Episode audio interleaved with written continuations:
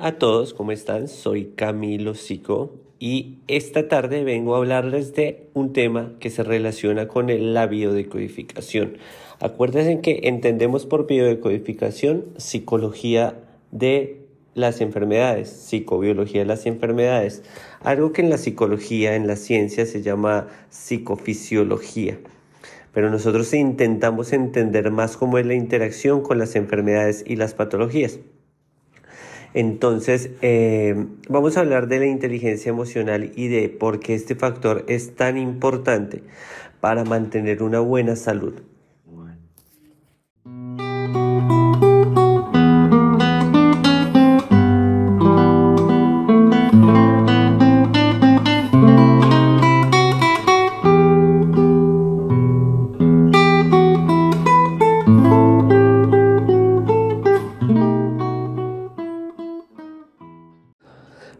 Que todo, tenemos que entender qué son las emociones para poder entender por qué una emoción podría afectar el cuerpo, podría enfermarlo.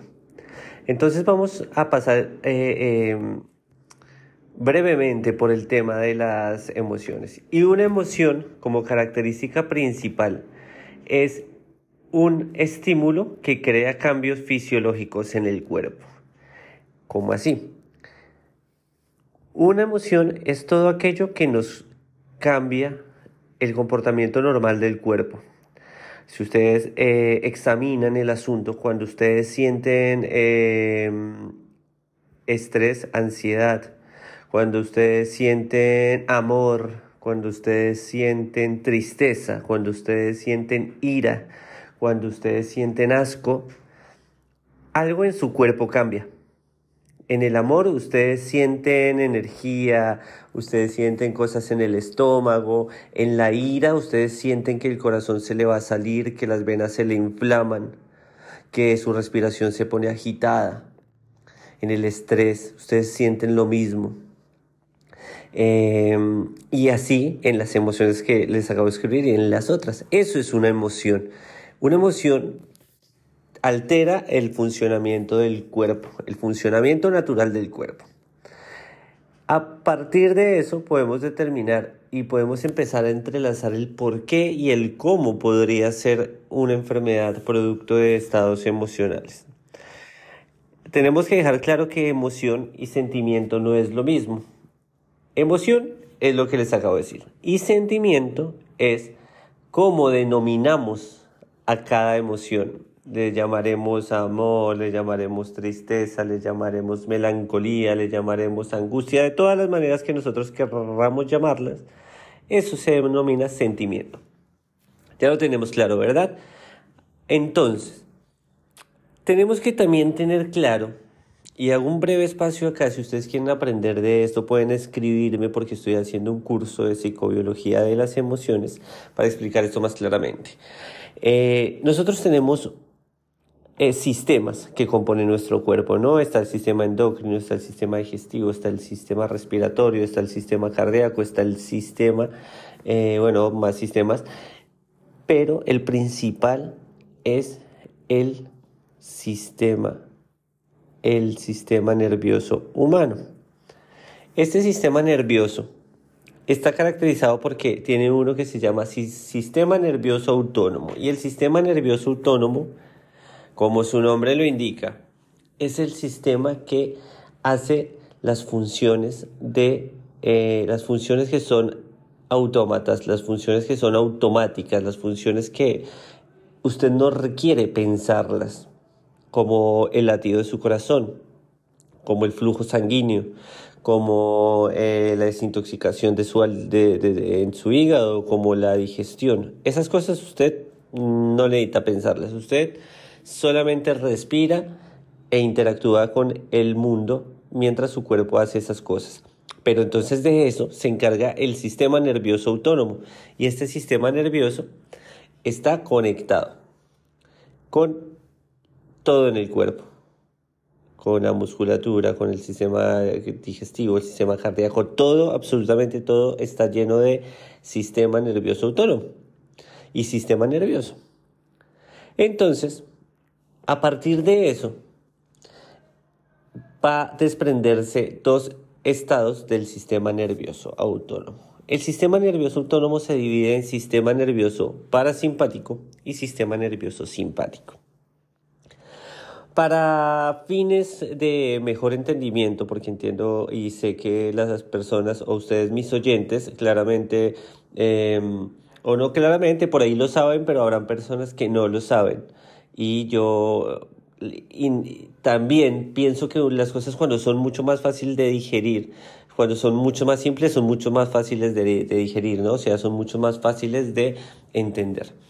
Vamos a llamar al sistema nervioso parasimpático el sistema nervioso de la paz. Y vamos a llamar al sistema nervioso simpático el sistema nervioso de la guerra. ¿Por qué? El sistema nervioso de la paz, el parasimpático, es el sistema nervioso que se activa cuando nosotros estamos relajados. Cuando nosotros eh, estamos mm, en un funcionamiento normal de nuestro cuerpo, sí, sin presión, sin eh, necesidad de eh, más energía, sino es el estado natural de nuestro cuerpo, el estado donde todo está funcionando perfectamente, toda la energía se distribuye perfectamente. Energía, entiéndase, también como cuando hablo de energía, entiéndase de eh, cargas eléctricas. Ahora ya vamos a entrar sobre eso, a hablar sobre eso. Y el sistema nervioso simpático, el de la guerra, es el sistema nervioso que se activa cuando estamos en un conflicto, cuando vemos a un tigre y tenemos que huir, cuando vemos que el perro de la esquina se nos tiró a mordernos, este se activa. ¿Para qué? Para que nuestro cuerpo eh, active todas sus reservas de energía y pueda huir y, proteger la vida.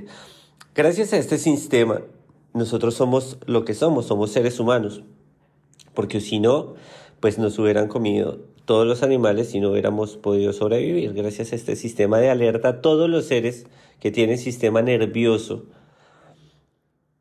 pueden sobrevivir. Entonces, este sistema se actúa solamente en estas situaciones y el resto del tiempo estamos nosotros en una situación tranquila, ¿no? A partir de eso podemos determinar que el sistema nervioso, como les acabo de decir anteriormente, interactúa con todo. Pero ¿qué es el sistema nervioso? El sistema nervioso está constituido por eh, neuronas, el encéfalo, eh, la espina dorsal y las inervaciones nerviosas son eh, conexiones de neuronas. Estas conexiones de neuronas hacen y transfieren información a partir de pequeñas descargas eléctricas. Ese sistema nervioso es como un cableado, un cableado del de tu casa, un cableado del de la ciudad que transfiere energía de un lugar a otro, información de un lugar a otro, ¿no? Normalmente está tranquilo y transfiere información de un lado para otro sin ningún inconveniente, pero cuando está alterado por el sistema nervioso simpático, es decir, el de la guerra, pues toma diferentes caminos y elige diferentes eh, rutas. Por ejemplo, aminora eh, el flujo sanguíneo a los intestinos, es decir, eh, desoxigena el sistema digestivo, elige oxigenar, elige enviar la sangre oxigenada a los lugares como las piernas, los brazos, al, sistema eh, muscular para la huida, activa, eh, acelera el ritmo cardíaco para poder eh, llegar más rápido a las extremidades, activa eh, la hiperventilación para poder agarrar más oxígeno, dilata las pupilas para poder estar más pendientes, segrega muchas hormonas que nos hace estar activos. ¿no? Este es nuestro maravilloso sistema nervioso a grandes rasgos.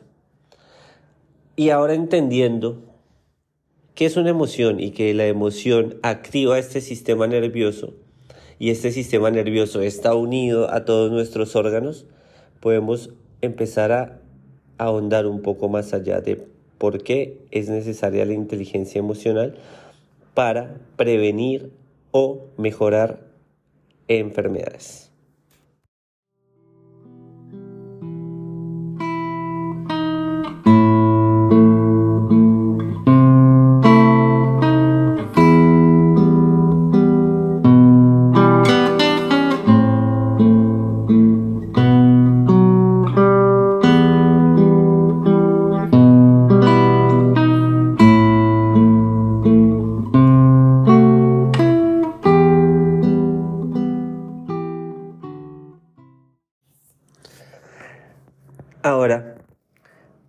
Cuando nosotros trabajamos continuamente y estamos activando continuamente el aparato simpático, el sistema nervioso simpático, el de la guerra, entonces continuamente nuestro cuerpo se está viendo obligado a modificarse, continuamente hay escasez de oxígeno en, las vísceras, continuamente hay em, glucosa en la sangre, continuamente hay eh, elevación de la presión arterial.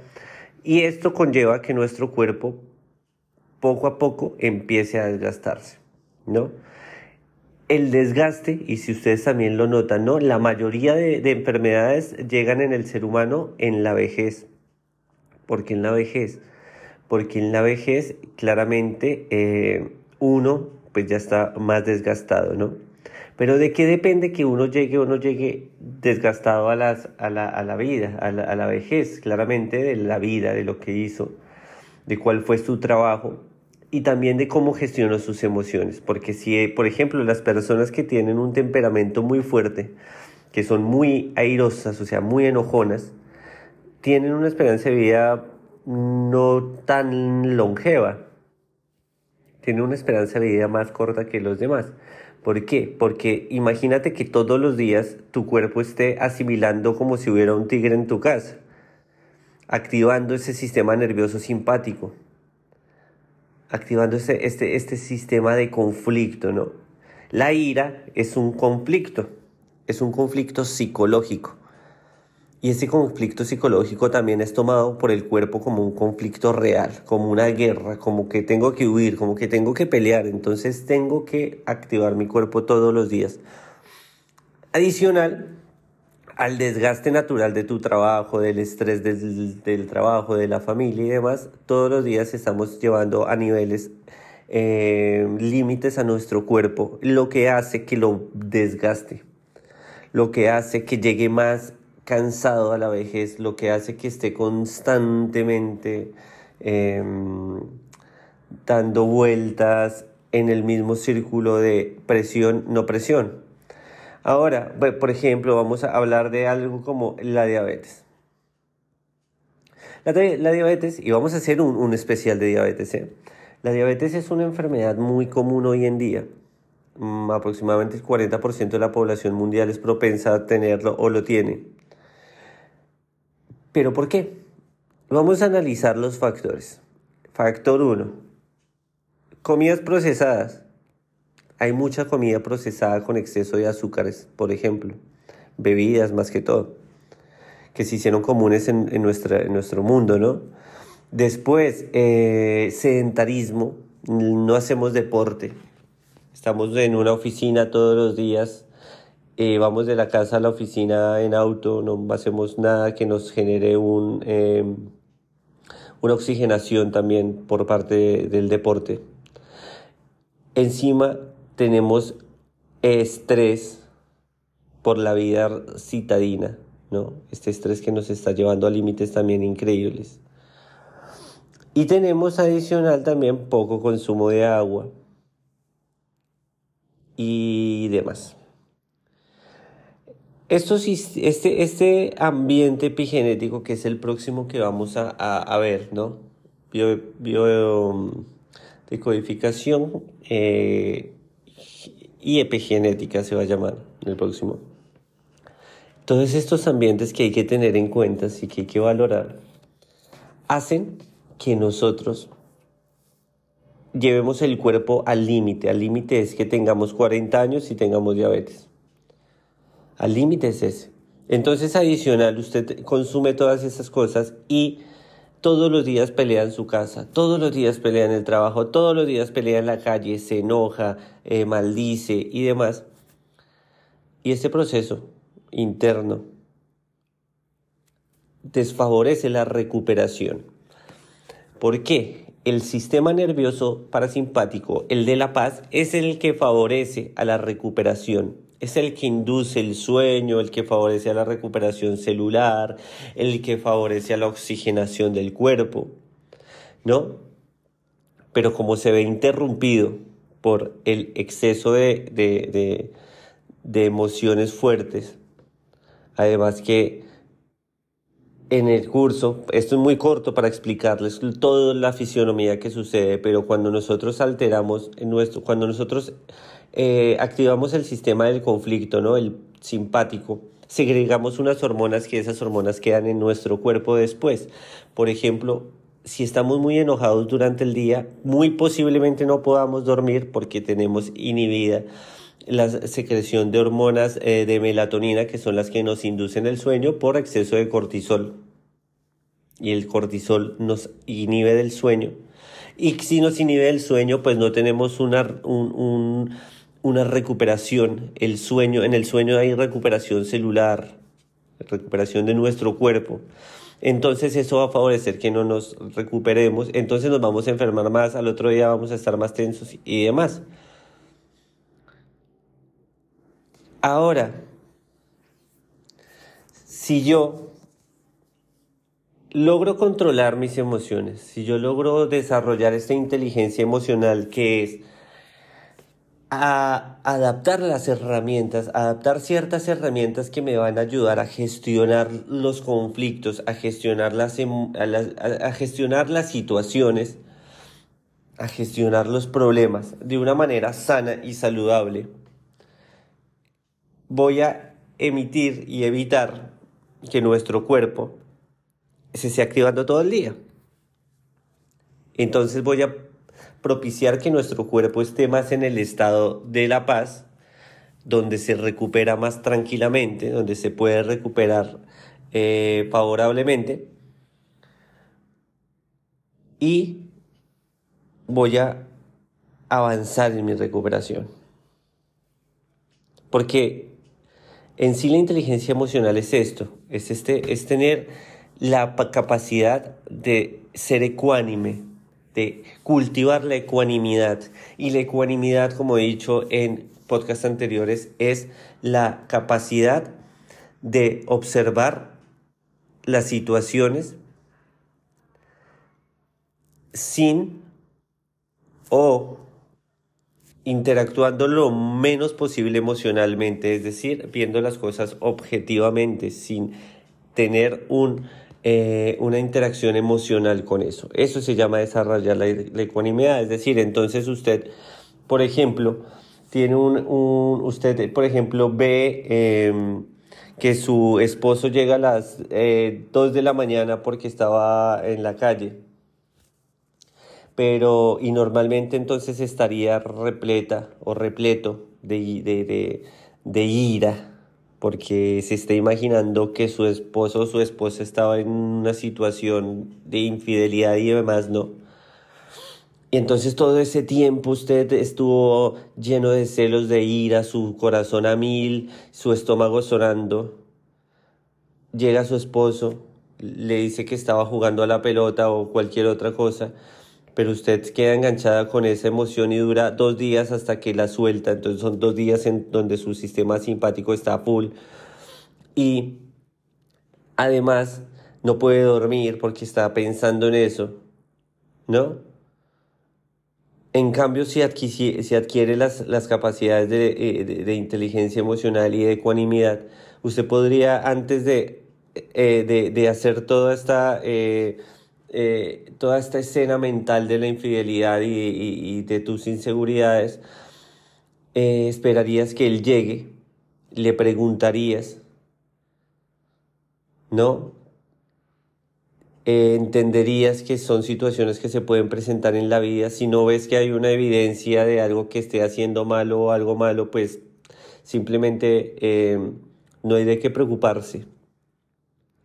No hay por qué pensar mal si no hay nada que nos esté diciendo que está mal, sino todo está en nuestra mente, entonces entendemos que todo está en nuestra mente y eh, reaccionamos de una manera diferente, seguramente le diremos intenta no llegar tan tarde porque me preocupé, no sé qué, pum pam, y ahí terminó la noche, al otro día te levantas como si nada y evitas dos días de maltrato a tu cuerpo, que favorece a enfermedades. En cambio, esto favorece a que tu cuerpo se recupere tranquilamente otra vez todo este tipo de, inteligencias y eh, de, desarrollo de inteligencia emocional Es posible para todas las personas, todos podemos desarrollar esa inteligencia, como todos podemos desarrollar la inteligencia matemática, la inteligencia musical, todos podemos desarrollar la inteligencia emocional. Este era el, la charla que les tenía a, partir de la inteligencia emocional, de por qué la inteligencia emocional es importante para la biodecodificación o para la psicobiología de las emociones y más que todo para la salud. Promover, para promover la salud, evitar que nos llevemos al límite y nos enfermemos, o si estamos enfermos para favorecer nuestra recuperación. De antemano los invito a seguirme en las redes sociales, eh, a darle compartir a esto, que lleguemos a más gente, porque entre más gente lleguemos, eh, más puedo seguir eh, haciendo esto para, para todos. Em, si ustedes están interesados en terapias, en tratamientos, y en cursos sobre estos temas interesantes me escriben a arroba camilosico en todas las redes sociales. Desde Buenos Aires, siendo acá las 18 horas del jueves santo, me despido con un abrazo muy caluroso y esperando que todo se encuentre bien. Los quiero muchísimo y nos vemos en la próxima.